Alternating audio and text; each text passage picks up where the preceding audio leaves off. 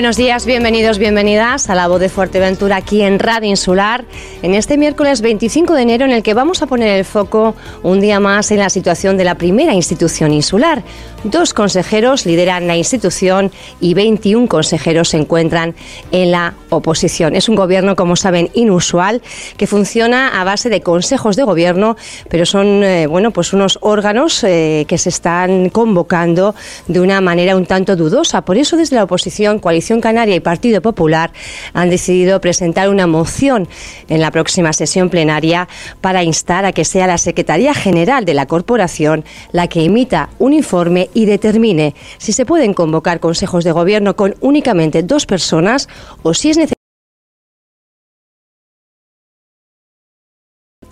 Contamos con la presencia del portavoz del Grupo Popular en el Cabildo de Fuerteventura, Claudio Gutiérrez. Buenos días, Claudio. Hola, buenos días, Pía. Y también la candidata del Partido Popular a la primera institución, Jessica de León. Buenos, días. Muy buenos días. Bueno, eh, es, un, es, es un tema del que estamos hablando mucho, pero sí me gustaría hacer un pequeño repaso para que la gente entienda el tema del quórum y la legalidad o no de esa convocatoria, de esos consejos de gobierno, cómo se están haciendo. Ustedes ya advirtieron antes de, marcharse, una vez que se cesó al Grupo Nacionalista en el Cabildo, que era eh, ilegal, que no se podrían convocar eh, consejos de gobierno con únicamente un presidente y un consejero, aunque ese consejero sea consejero secretario. Sí, bueno, para que yo creo que todas las, personas que han sido miembros de en algún momento de una junta de propietarios, de una asociación de vecinos, de un club deportivo, sabe perfectamente lo que es el quórum. El quórum en el Cabildo de Fuerteventura, el del Consejo de Gobierno, que es un órgano más de gobierno, se eh, cuantifica, se elige el número de miembros en función del pleno, porque el otro día escuché a un personal eventual decir que el, número del Consejo de Gobierno se establece en función del gobierno, no, se establece en función del número total de miembros del pleno, es 23, es un tercio de los 23 y además la ley te dice que no puede superar ese tercio. Por tanto, deberían ser siete los miembros del Consejo 8, porque nosotros somos 23, ahí queda el tercio. O 21 o 24, ¿no? De ahí 7 o 8. Bien, pues en la pasada, cuando éramos gobierno, éramos 8. Luego se fue Sandra y quedamos 7. Y por tanto, esos 7, eh, el número que no puede ser inferior es 3, y lo dice la ley en el artículo 113c del Reglamento Orgánico de Funcionamiento de las Administraciones Públicas a nivel nacional, y lo dice porque lo, lo retractan el Reglamento Orgánico del Cabildo de Fuerteventura. Luego no hay ninguna duda con respecto al número miembro legal de ese Consejo de Eso es lo que dicen ustedes antes de marcharse, pero de alguna forma se buscan, bueno, pues una especie de as en la manga en esa letra pequeña que parece que existe, ¿no? En la interpretación eh, de lo que es la, la, norma para justificar que en este caso sí se pueden hacer. Es un poco lo que defiende el presidente Sergio Oret para darle amparo legal a esas convocatorias que se están produciendo. Bueno, es que es, sorprendente y por eso eh, creo que has clavado muy bien la palabra eh, interpretación. Hace una interpretación de una... Pero se hacen todas las leyes. Sí, eh, pero, consejera, quiero decir que la ley se no, no, interpreta. No, hace una... Pero, ojo, porque no hace una interpretación de la ley, hace una interpretación del informe de la asesoría jurídica, que es aún peor. Porque el informe de la asesoría jurídica sí cita a una sentencia de Escalante, donde dice que eh, había tres miembros en el Consejo de Gobierno, por cierto, pero que el que no se exige quórum mínimo para primera convocatoria, pero sí para la segunda. Es decir, lo que están intentando convencernos el presidente y su personal de confianza es que para la primera convocatoria el número de miembros puede ser menor que la segunda. Eso no solamente atenta contra el sentido común, sino que es que además el informe de la asesoría jurídica termina diciendo para la válida constitución de los acuerdos en el Consejo de Gobierno se requiere que se pronuncie la Secretaría General Técnico, que es el órgano de apoyo al Consejo de Gobierno. Persona a la que no se le ha pedido informe hasta hoy, lo ha pedido el Partido Popular, en sendos escritos, reiterados escritos dirigidos al presidente y lo hemos vuelto a pedir en esta moción que llevamos a pleno. Pero ustedes sí han conseguido un informe del secretario eh, que en principio eh, creo que también era el presidente eh, el único en principio que tenía la potestad de hacerlo, pero ustedes también encontraron bueno pues una fórmula para hacer esa petición. Bueno, no es que la encontráramos, es que está en la ley. Eh, la ley dice que puede pedirlo el presidente, por supuesto, pero también eh, creo que es dos quintas partes de los miembros del Pleno. Eh, facultados por esa fiscalización a los órganos de gobierno, de órganos en plural. De ahí que la petición, porque se ha hecho también interpretación, ¿no? Diciendo, bueno, están juntos Coalición Canaria y Partido Popular, presentan los documentos eh, de forma conjunta, pero en este caso se justifica en que eh, suman 11. Exacto, lo necesitamos y además que no somos dos quintos, somos prácticamente la mitad del Pleno. En esta, en esta tesitura, habiendo, bueno, pues esa, como dicen ustedes, interpretación del informe de asesoría jurídica por parte del presidente, una, un informe que emite el secretario y que, eh, bueno, pues al parecer no, no deja en buen lugar la tesis defendida por, por el propio presidente. ¿Qué ocurre ahí? Bueno, no ocurre nada, es que mm, realmente lo que hace el secretario es eh, poner dos cuestiones que el presidente en dos ocasiones eh, dijo en una reunión del 9 de enero que había solicitado un informe al secretario y lo que hace, eh, yo creo que aberrantemente, el presidente es hacerle una providencia contra el secretario por haber hecho ese informe que lo pide eh, la mitad del Pleno. Y lo que dice el secretario es que el efectivamente el quórum nunca se puede ser mm, inferior a tres y otra cosa que el presidente ponía en cuestión era la legalidad del artículo 42 que precisamente habla del quórum de tres. El secretario ratifica que el artículo 42 está en pleno, está en vigencia, el artículo 62 de la ley de Cabildo también está vigente y que, por tanto, el número de miembros exigidos para el Consejo de Gobierno no puede ser inferior a tres y, por tanto, cabe la nulidad de pleno derecho de todos los acuerdos tomados en los consejos de Gobierno al amparo del artículo 47 de la ley de procedimiento. Perdón que es que me lo sé tantas veces porque lo he redactado que parezco, esta la Wikipedia. Esta providencia, eh, bueno, al secretario por realizar ese informe que no se toma en cuenta por parte ahora mismo de los dos consejeros que, lideran el gobierno insular y es este el motivo por lo que entiendo ustedes van a presentar una moción al pleno justo con también junto con Coalición Canaria para que sea la Secretaría General de la Corporación la que se pronuncie y determine. En ese en ese informe si al final se, se llega a emitir va a ser vinculante, es vinculante. Ese es perceptivo según la ley, el artículo 126 de la ley de base. Quien determina el quórum del Consejo de Gobierno es el secretario del Consejo de Gobierno y en última instancia el órgano de apoyo al Consejo, que es la Secretaría General Técnica, que es un órgano directivo del Cabildo y lo dicen nuestros propios estatutos, esos, esos reglamentos que el presidente pretende retorcer para que se le adapte a su forma de gobierno. Si ustedes consiguieran sacar adelante eh, esta moción, ahora les, les preguntaré sobre los apoyos que esperan recibir o no, eh, con un informe realmente, bueno, pues eh, justificando en que son necesarios tres consejeros, ahí, ¿qué opciones quedarían? Quiero decir, el Partido Socialista hace, bueno, pues escasamente diez días, su secretario general en esta misma casa ofrecía la posibilidad de que cada grupo eh, de, la oposición, de las fuerzas que componen la, oposición ahora mismo, cediera un consejero no remunerado, también puntualizaba, para que, bueno, pues eh, ejerciera y pudiera lograrse ese quórum que facilitara eh, el desarrollo de consejos de gobierno. Bueno, al Partido Socialista lo que hay que decirle que, que ya que está en, el lado de apoyo a todas las cuestiones que, está haciendo el presidente, y lo estamos viendo en, en, detalles y en juntas de portavoces, pues lo que tiene que hacer es eh, prestar uno de ellos para el Consejo de Gobierno, ya tienen tres perfectamente. Lo tiene con, el apoyo de él, si le interesa supuestamente la estabilidad más, porque el Partido Socialista preste ese consejero y lo haga. O si no, pues que mm, se avenga a una a una cuestión entre todos los partidos políticos para acabar con esta con esta situación, ¿no? Pero yo creo que aquí lo, el trasfondo de la cuestión es mm, el ordeno y mando que se está produciendo. Lo que se está produciendo en el Cabildo en estos últimos tiempos eh, no se había visto absolutamente nunca, ¿no? Más allá de las cuestiones técnicas que ha comentado que ha comentado Jessica, ¿no? Que las veremos como intentan y sobre todo como intentan con amenazas, con, con escritos un poco para asustar o amedrentar, no solamente a al secretario de la corporación, si ya se está planteando también de sustituir a la interventora, porque ha sido quien se ha negado también a firmar aquellas cuestiones que no estaban avaladas por el Consejo de Gobierno, y otras muchas cuestiones. Nosotros, por ejemplo, hace ya como 10 12 días hemos pedido una junta portavoces y no se ha convocado ni se nos ha contestado. Y se nos dice ayer en la Junta de Portavoces que ya se nos contestará.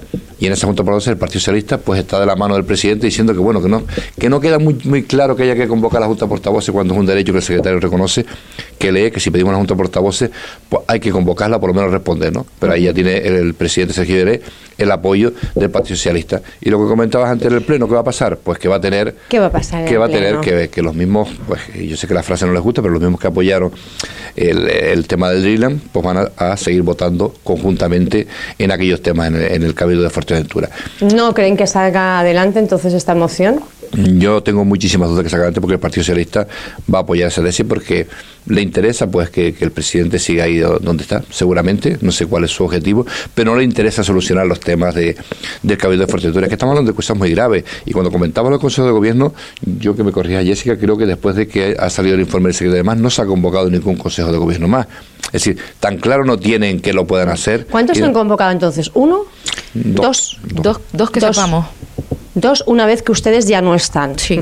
O sea, después de, presupuesto vamos a decir otros dos. Pero vamos más allá de todo este tema y el Partido Socialista ya en ese intento de apoyo exterior no, no, que no quiere significar, pues ya presenta mociones un poco para agilizar la administración ante la parálisis que tiene por estar con dos personas nada más. Está presentando ya mociones para intentar agilizar la administración y demostrar, es decir, está en una situación, bueno, que ni está en un lado ni está en otro, ¿no? Pero bueno, lo que es insostenible es la situación que tenemos. Un presidente, un consejero, bueno, a mí ya me llama gente de, del mundo del deporte. Se me hace un mes y pico que pedí una reunión con el presidente para un tema importante que tengo para, para el tema. Pues no he tenido respuesta. Y como eso, un montón de cuestiones, eh, un montón de cuestiones. Que no se puede atender una, una, un cabildo con, con dos personas nada más, ¿no? Pero ellos siguen con su hoja de ruta hacia adelante, intentando eh, dar imagen de que están haciendo cosas y los que simplemente están rematando, poniendo en escena todo lo que se había trabajado el grupo de gobierno anterior, pero siguen en esa dinámica, aparte con, con digamos con acidez, ¿no? Con acidez y con y un poco faltándole el respeto a la institución y la lealtad institucional que siempre ha tenido el Cabildo de Fuerteventura, ahora ya se ha dejado de, de notar. Pero bueno, es lo que tenemos y así estaremos seguramente hasta mayo. Lo dice así. Estaremos... Sí, sí, sí, seguro. Viendo, viendo cómo, cómo está la cuestión, viendo la Junta de Portavoces ayer y demás, y viendo la cambiando impresiones con, con diferentes eh, consejeros, pues tenemos claro que el presidente y, Juan Nicolás van a tener el apoyo de, de Podemos y del Partido Socialista, vamos, con toda seguridad para todos los temas de Podemos o de Andrés Bianso y Pau Quiles. Andrés Bianso y Pau Quiles en este caso, no sé si ya están en Podemos o no, pero van a tener el creo que Pau Quiles está finalmente expulsado por una conversación reciente que tuvo, es lo que dice, y me parece además que se ha notificado a la primera institución sí, ayer, con lo cual se debatió en, la Junta Portavoz. No podría ser, eh, ¿pasaría al grupo de los no adscritos? Sí, pero al final mm, no estaríamos hablando de recuperación, pero eh, para voto de, los temas de pleno eh, está su voto ahí, de todas maneras él se acaba de liberar también como portavoz del, del, grupo Podemos. Yo no sé si eso. Pero una vez que Podemos notifica que está expulsado de las filas, entiendo que... no puede ser ni portavoz del grupo mixto ni del grupo Podemos. Pasaría, como es el caso un poco eh, que se planteaba en el sur, ¿no? Con Rodrigo Verdullas. Desaparecería el grupo mixto, de hecho. Desaparecería el grupo mixto. Desaparecería porque no hay ningún grupo que forme el grupo mixto más que ellos. Es una cuestión que habría que, ver ahora, pero siento que la Junta de Portavoces de, ayer se analizó, se dio cuenta de esa, de esa situación. En esta tesitura, ustedes eh, también han advertido de la posibilidad de, bueno, pues eh, recurrir incluso a órganos eh, como el Gobierno de Canarias, a Función Pública, para que bueno, pues eh, diga algo sobre eh, la legalidad, cómo se está funcionando, si realmente, bueno, pues hay un amparo, sobre todo para esas empresas adjudicatarias de esos contratos que se establecen en los consejos de gobierno y que podrían ser considerados, según la interpretación, pues nulos de pleno derecho. Bueno, antes de llegar al gobierno de Canarias hay que agotar la vía administrativa dentro del Cabildo y nosotros en el día de ayer presentamos un escrito para un recurso potestativo de reposición contra todos los acuerdos del Consejo de los consejos de gobierno celebrados sin el quórum legalmente establecido. Tienen un mes para contestarnos y cuando lo hagan seguiremos adelante eh, porque precisamente lo que está pasando es que al tomar acuerdos en consejos de gobierno de dudosa legalidad, lo que se pone en entredicho es todo el procedimiento desde el origen. Y por tanto eso podría dar lugar a indemnizaciones o incluso responsabilidad patrimonial en el trámite de esos expedientes. Y cuando estamos hablando de indemnizaciones estamos hablando de que hemos sacado a licitación y sigue colgado. Y por eso nos tememos que una empresa presente el recurso desde el origen eh, pues anulando el procedimiento y haya un adjudicatorio y tengamos que indemnizarle con el 3% de 45 millones, que es un piquito, eh, sin haber puesto un camión en la calle para faltar ni un solo metro de carretera. Y por tanto eso es lo que nos estamos jugando en el Cabildo. No estamos hablando de política. Es que yo creo que cuando eh, la oposición, en este caso el Partido Socialista, no ha entendido que no estamos hablando de política, estamos hablando del interés general de la isla de Fuerteventura, del buen nombre del Cabildo de Fuerteventura y ahora también, por último, pues de eh, ningunear, amenazar o amedrentar a funcionarios dentro del Cabildo de Fuerteventura, entre ellos el secretario. Porque con el secretario ha tenido una actitud, eh, pues que podría elegir el presidente si quiere ser o mentiroso o cobarde o mentiroso y cobarde, porque no es lo mismo.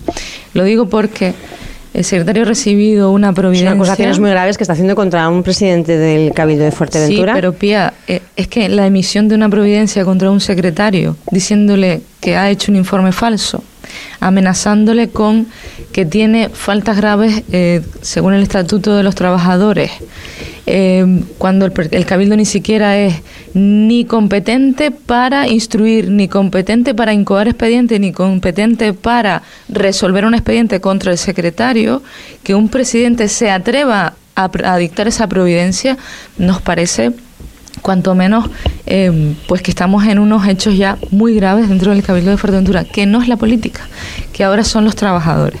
Y por tanto, eh, pues ahí sí que es verdad que debiéramos eh, pues mm, ser más cautelosos con lo que con el ejercicio de la función en el ejercicio exclusivo de nuestra responsabilidad ya no repito porque estamos en campaña electoral, sino con la institución, con el personal de la institución y con eh, sentido común y con la, eh, institución a la que dices defender. Hablan ustedes de amenazas y dibujan una situación en el Cabildo eh, de puertas para adentro, pues casi casi terrorífica, pero hablan de dos personas, el secretario, también nombraba Claudio a la interventora. ¿Es más generalizada esta sensación? No, yo creo que no. Cada de los funcionarios en general... son, quizás son ahí hay cuatro, digamos, cuatro ejes fundamentales en el Cabildo que son secretaría, intervención, contratación y, asesoría jurídica, ¿no? Eh, entonces eh, son los cuatro mm, áreas que sustentan mucho el Cabildo, ¿no? Luego están los jefes de, otros departamentos, de otras consejerías, pero bueno, algunos de ellos se han atrevido a hacer declaración responsable donde decían que el presidente en una junta, en una reunión con los jefes de servicio, declaró que en dos ocasiones que le había pedido informe al secretario y hay personal del Cabildo Funcionario que ha hecho declaración responsable apoyando la tesis del secretario y de la interventora. Por lo tanto, yo creo que estamos en, en una dinámica eh, de verdad histérica, ¿no? Histérica en un sentido que les da lo mismo la situación, que les da lo mismo que esto no funcione, simplemente es tirar hacia adelante y ya veremos por dónde sale. Y la verdad que lo está padeciendo son los los vecinos de Fuerteventura y los que lo seguirán padeciendo porque cuando empecemos ahora a, que, que, haya temas que no salen, convocatorias que no salen, es decir, cuestiones que se paralizan, pues entonces veremos, veremos la situación realmente a lo que nos lleva tanto el presidente como el vicepresidente del Cabildo ahora mismo. En alguna ocasión el presidente ha sido cuestionado, en esta casa por ejemplo, eh, de si pensaba dimitir. Ha dicho que tiene muy claro que no, tiene, que no va a dimitir, pero eh, va pasando el tiempo y la verdad es que la realidad se va haciendo cada vez más complicada. Eh, confían en que en algún momento pueda decir, bueno, hasta aquí hemos llegado, no se están celebrando más consejos de gobierno, o esperan que, se vuelva a retomar la figura o que no se celebre ningún consejo de gobierno de aquí a mayo. Bueno, pues si no se celebra ningún consejo de aquí a mayo, eh, la institución entrará en parálisis, que es lo que hemos dicho desde el minuto uno cuando nos fuimos. Si se celebran consejos de gobierno eh, sin el número legalmente establecido, pues eh, serán nulos de pleno derecho, es decir, lo que ya habíamos advertido. Entonces aquí hay dos salidas. O el presidente dimite, efectivamente, y deja formar una mayoría y deja que los ciudadanos hablen en mayo, en las urnas, porque si él cree que ha ido tan bien y que su persona está tan bien posicionada en el ejercicio de su responsabilidad como presidente, pues creo que no debería tener ningún miedo a enfrentarse a las urnas en mayo, no siendo presidente, pero permitiendo que el Cabildo de Fuerteventura opere con normalidad institucional. Y la otra salida era que los grandes partidos nos pusiéramos de acuerdo en la responsabilidad. Antes decías que el Partido Socialista ha ofrecido a los grupos entrar en consejos de gobierno. Yo creo que el Partido Socialista se, se olvida de algo fundamental y es que quien nombra y cesa a los consejeros que forman parte de un consejo de gobierno es el presidente Lloret. A mí se me hace muy difícil que un presidente que ha cesado a un grupo al completo, siete consejeros, vuelva a nombrar a uno, o que nosotros que hemos salido del Consejo de Gobierno de forma voluntaria ahora entremos otra vez. Eh, yo creo que lo que debería hacer el Partido Socialista es quitarse la careta y decirle a los ciudadanos que apoya la gestión de Lloret, que ya manifiestamente lo está haciendo, y pues eh, seguir avanzando y darle ese quórum legal establecido ya al Consejo de Gobierno, que son tres, y por tanto dejar que uno de sus consejeros entre a formar parte del Consejo de Gobierno sin remuneración, aunque mm, creo que solo hay cuatro, ¿no? Que ya no tienen remuneración dentro del Grupo Socialista, y eh, pues seguir eh, avanzando el Cabildo de Fuerteventura aunque repito, no solamente es el Consejo de Gobierno, son muchas áreas las que hay que gestionar, muchos temas que hay que resolver, lo vimos en Fitur. Ahora, ahora vamos a hablar de Fitur. Decía usted que hay que acabar con los trámites administrativos antes de mirar hacia arriba y, eh, bueno, pues eh, pedir amparo a Función Pública, al Gobierno de Canarias, para que esclarezca la, la, situación. Mm, ese, ¿Ese paso también se prevé dar? Sí, se prevé dar. Yo sabemos que hay otro grupo que ya lo ha hecho, que es Coalición Canaria, pero nosotros hemos preferido agotar primero el trámite de la vía administrativa dentro para luego eh, salir Gobierno de Canarias y delegación de gobierno. De todas formas, como dicen, poco confían en que vayan a cambiar las cosas de aquí a mayo. Ah, no, creemos que no. Vamos a Fitur, precisamente. Eh, acabamos de volver hace poquitos días, intensa agenda, una feria que volvió a recuperar el esplendor. Es verdad que años pasados veíamos como, bueno, eran las corporaciones públicas las que empujaban y hacían que esa, esa feria pues tuviera un sentido, pero este año se ha constatado ¿no? Eh, la, la fuerza y el empuje también y la implicación tan grande del sector empresarial tan necesaria para una feria de este tipo. Nos encontrábamos allí con la sorpresa de que el presidente Lloret ha sido papi, ya le hemos felicitado y lo volvemos a hacer. Espero que eh, pueda dormir, que es una de las cosas que las mami sabemos que los primeros días pues cuesta un poquito más, ¿verdad? Pero nos encontrábamos lógicamente que Sergio Lloret, bueno, pues eh, se quedaba aquí y era Juan Nicolás Cabrera el que ejercía de presidente en funciones del Cabildo de Fuerteventura en esa Feria Internacional de Turismo. Una presencia, bueno, pues que la verdad chocó un poco. Allí estaban también los consejeros del Grupo Popular en el Cabildo, la consejera, ex consejera de Turismo Jessica de León, que de alguna forma, bueno, pues vio como el trabajo hecho durante algunos meses daba los frutos, pero ya no estaba ella para, eh, de alguna forma, bueno, pues eh, dar ese espaldarazo final, ¿no? ¿Cómo vivió la consejera ese, esa, esa feria de Fitur? Un sabor agridulce. con tristeza, con rabia, con impotencia. Bueno, una mezcla con alegría también. Primero que todo, felicitar al personal del patronato que está haciendo un trabajo impresionante a pesar de los pesares, ¿no? Eh, teníamos al gerente dentro trabajando qué es lo que tiene que hacer, eh, que era atender a todas y cada una de las reuniones. Creo que habían superado hasta las 40 reuniones. En dos días el pobre... No paró, eso le... podemos dar testimonio, no paró. No, no paró. Entonces un día tuvimos que llevarla de comer. Le llevó Claudio una napolitana y un café con leche a ver si el hombre podía comer, pero no, no, no paró ni para comer. Eh, tenía toda la agenda repleta incluso a las horas de comer, lo cual habla muy bien de su profesionalidad al servicio de la isla de Fuerteventura y luego, bueno, pues el estancia vivieron situaciones que a mí no me hubiera... Por ejemplo, Jessica. Bueno, veo eh, personas protestando porque no podían poner papel, eh, cuando eso es una orden de promotur. Eh, es verdad que el resto de las islas, nosotros nunca hemos hecho caso, pero es verdad también que no había un consejero que diera el permiso de poner allí el papel. Mm, hay, hay cosas, cuestiones que yo creo que hubiesen trascendido un poco menos pero sí que es verdad que vi como un poco de malestar entre los compañeros y me dio mucha mucha pena porque era una feria para haberla aprovechado, el empresariado de Fuerteventura se volcó y fue allí con su propio dinero, algunos incluso pagando un stand que se me hace exageradamente caro para el espacio que le dan. el box? 2.000 euros la mesa, porque ni siquiera es un box, algo así. Eh, que apenas te da para poner dos sillas y eso le cobra Promotour 2.000 euros a cada empresario majorero. Y luego vi pues como una empresa de Fuerteventura tiene ya ese gran stand con esa gran presencia como es R2 y bueno, eh, había un empresariado majorero potente ahí apostando por la feria y una pena que el destino se haya quedado medio gas por la situación política en la que estamos yo. Mm, les quiero pues no sé si pedirles perdón o animarles a que sigan porque es una mezcla de rabia por no haber podido brindarles desde la institución todo ese calor y todo ese apoyo que, necesitan después de dos años muy complicados en materia turística. Buenas perspectivas, ahí que sí que se habló de buenos datos, eh, encuentros que dejan bueno, perspectivas en principio de crecimiento en cuanto al turismo nacional de, un de en torno a un 15%, se hablaba en un momento hasta de una horquilla que alcanzaría el 30%, pero vamos a ser eh, bueno pues eh, moderados ¿no? en, en, los análisis. También un crecimiento no tan, no tan importante, tan destacado en el ámbito internacional, pero hubo un dato que decía el gerente que hay que mejorar y es que se habían perdido 600.000 pernoctaciones y hay que ir a por ellas.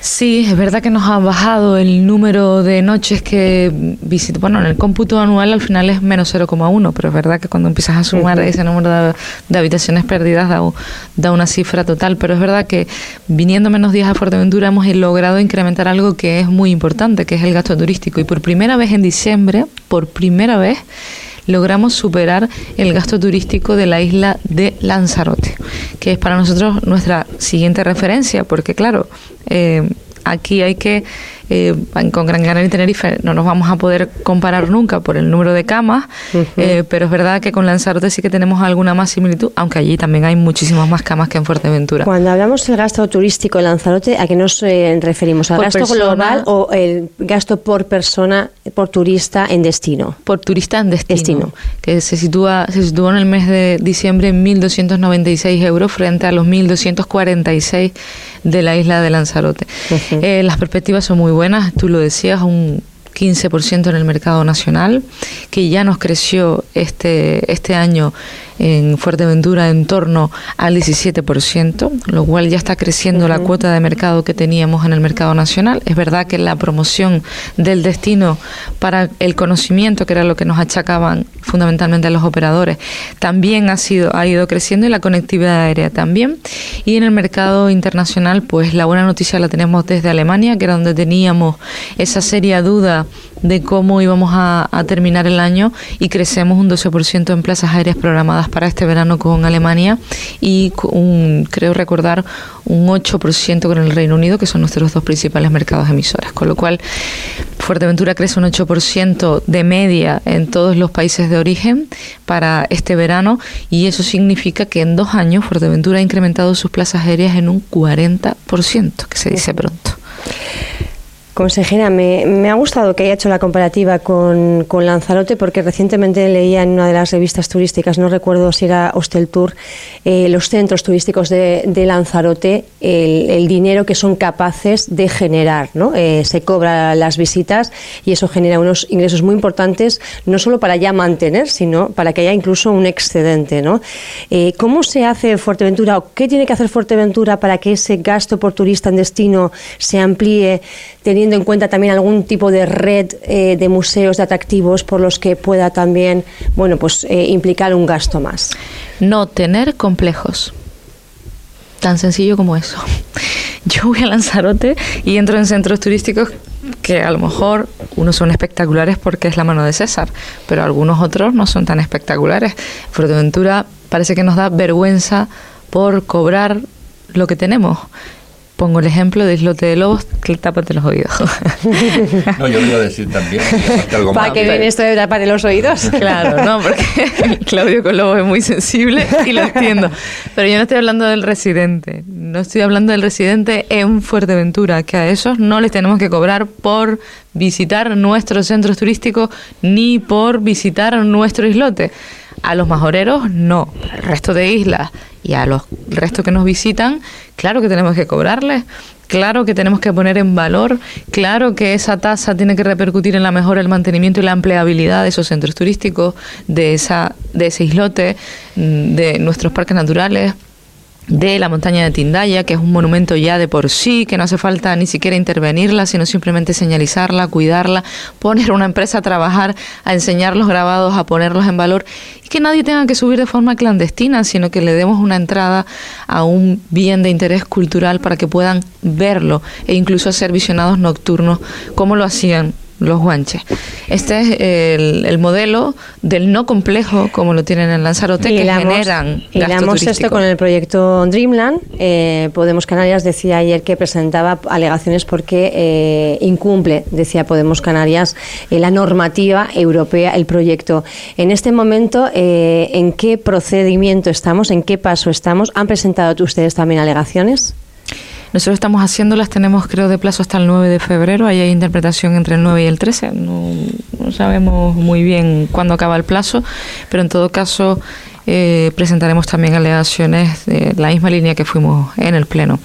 Eh, es verdad que nosotros siempre hemos hablado y apoyado el proyecto, pero no en esa ubicación, y hemos sido terminantemente eh, claros en ese sentido.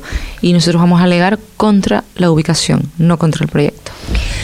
Ustedes tienen miembros que son, eh, bueno, cargos públicos, eh, por ejemplo, una concejala de Puerto del Rosario, eh, Clara Peña, que es arquitecta y que forma parte de ese órgano medioambiental del, Cabildo, que tiene mucho que decir en torno a este proyecto. ¿Qué es lo, ¿Cuáles son las primeras impresiones? Porque salió alguna información diciendo que se estaba barajando la posibilidad de incluso soterrar parte, de instar al promotor a, a soterrar parte del, del, proyecto. No sé si son rumores que han ido por ahí o si ustedes tienen, bueno, pues algo algunos datos más concretos, dado que tienen miembros dentro, dentro de ese órgano ambiental.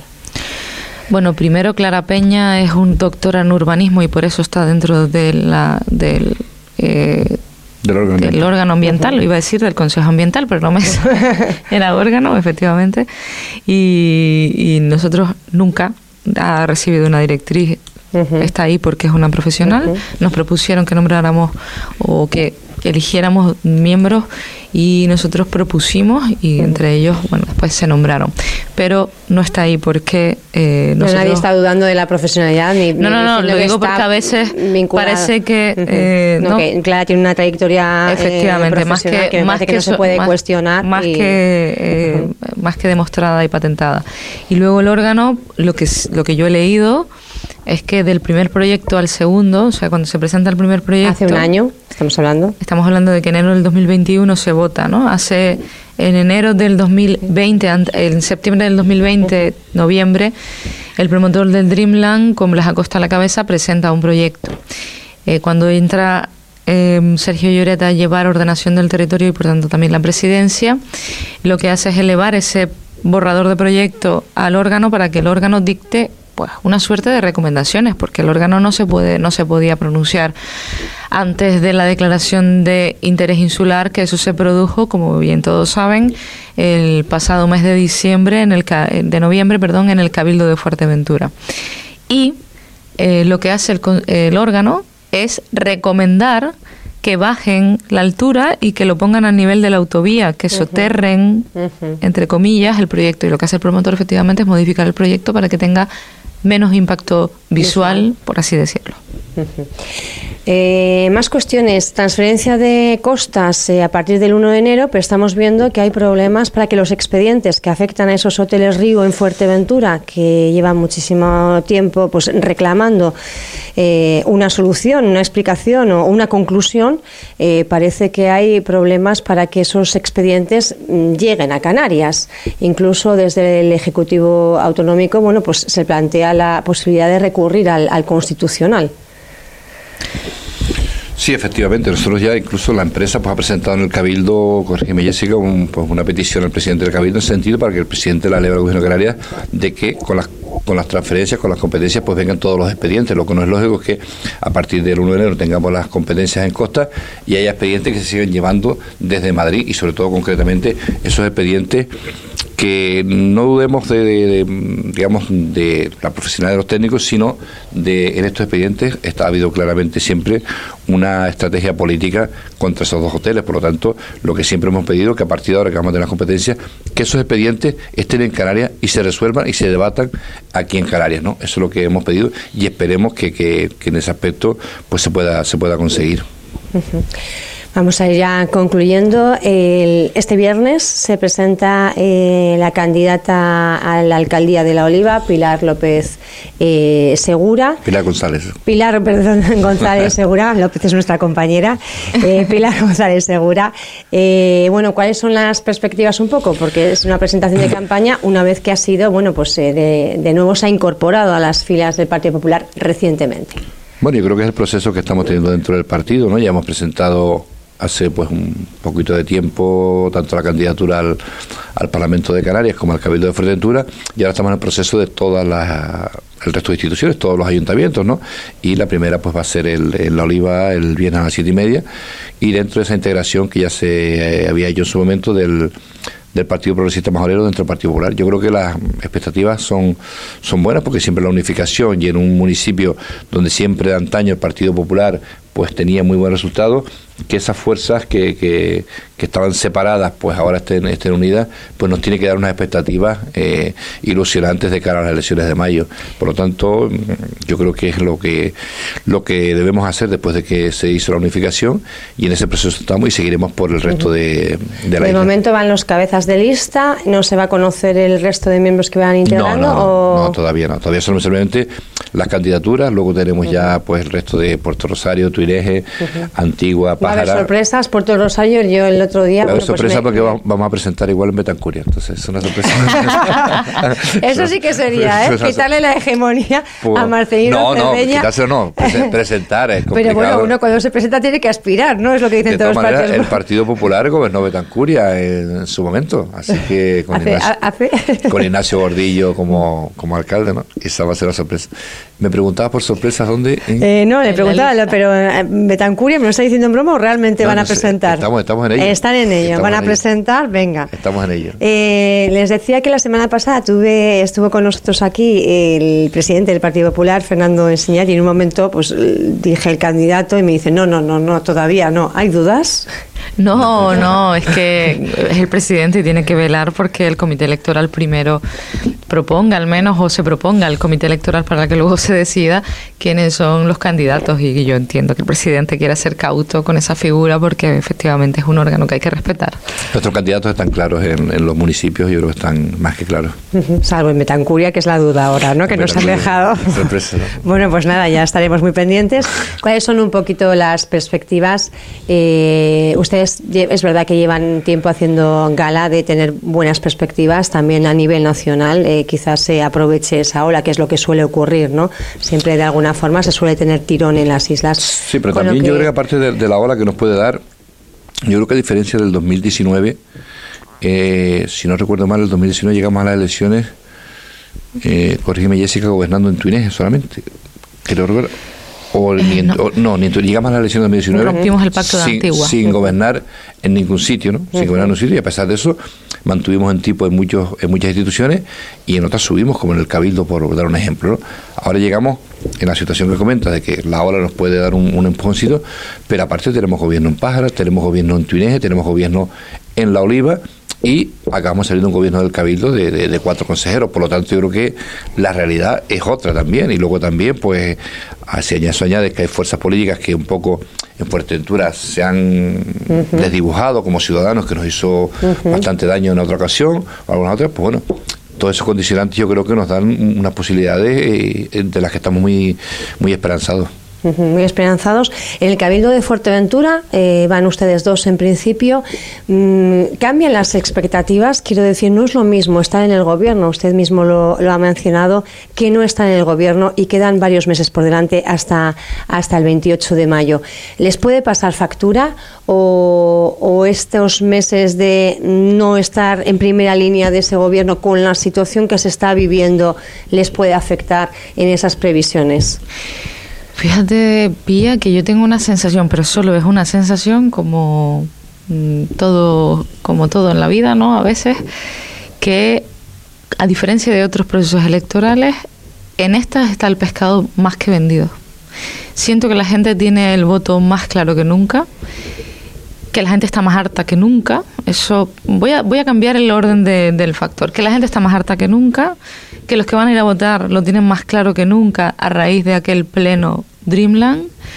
Creo que eh, la gente está esperando a las elecciones para poner a cada uno en nuestro sitio y decirnos alto y claro lo que esperan de nosotros y lo que no esperan.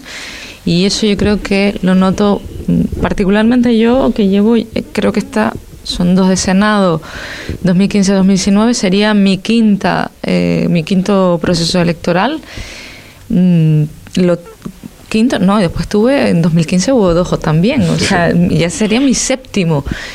Creo y lo veo que, que la gente tiene ganas mm, de asentar los gobiernos, de apostar fuertemente por aquellos que han gestionado con responsabilidad y esas dos palabras creo que hoy más que nunca cobran sentido y fuerza y creo que hay un electorado de centro que unas veces vota PP, otras PSOE, otras coalición, otras AMF, otras que también lo tiene claro.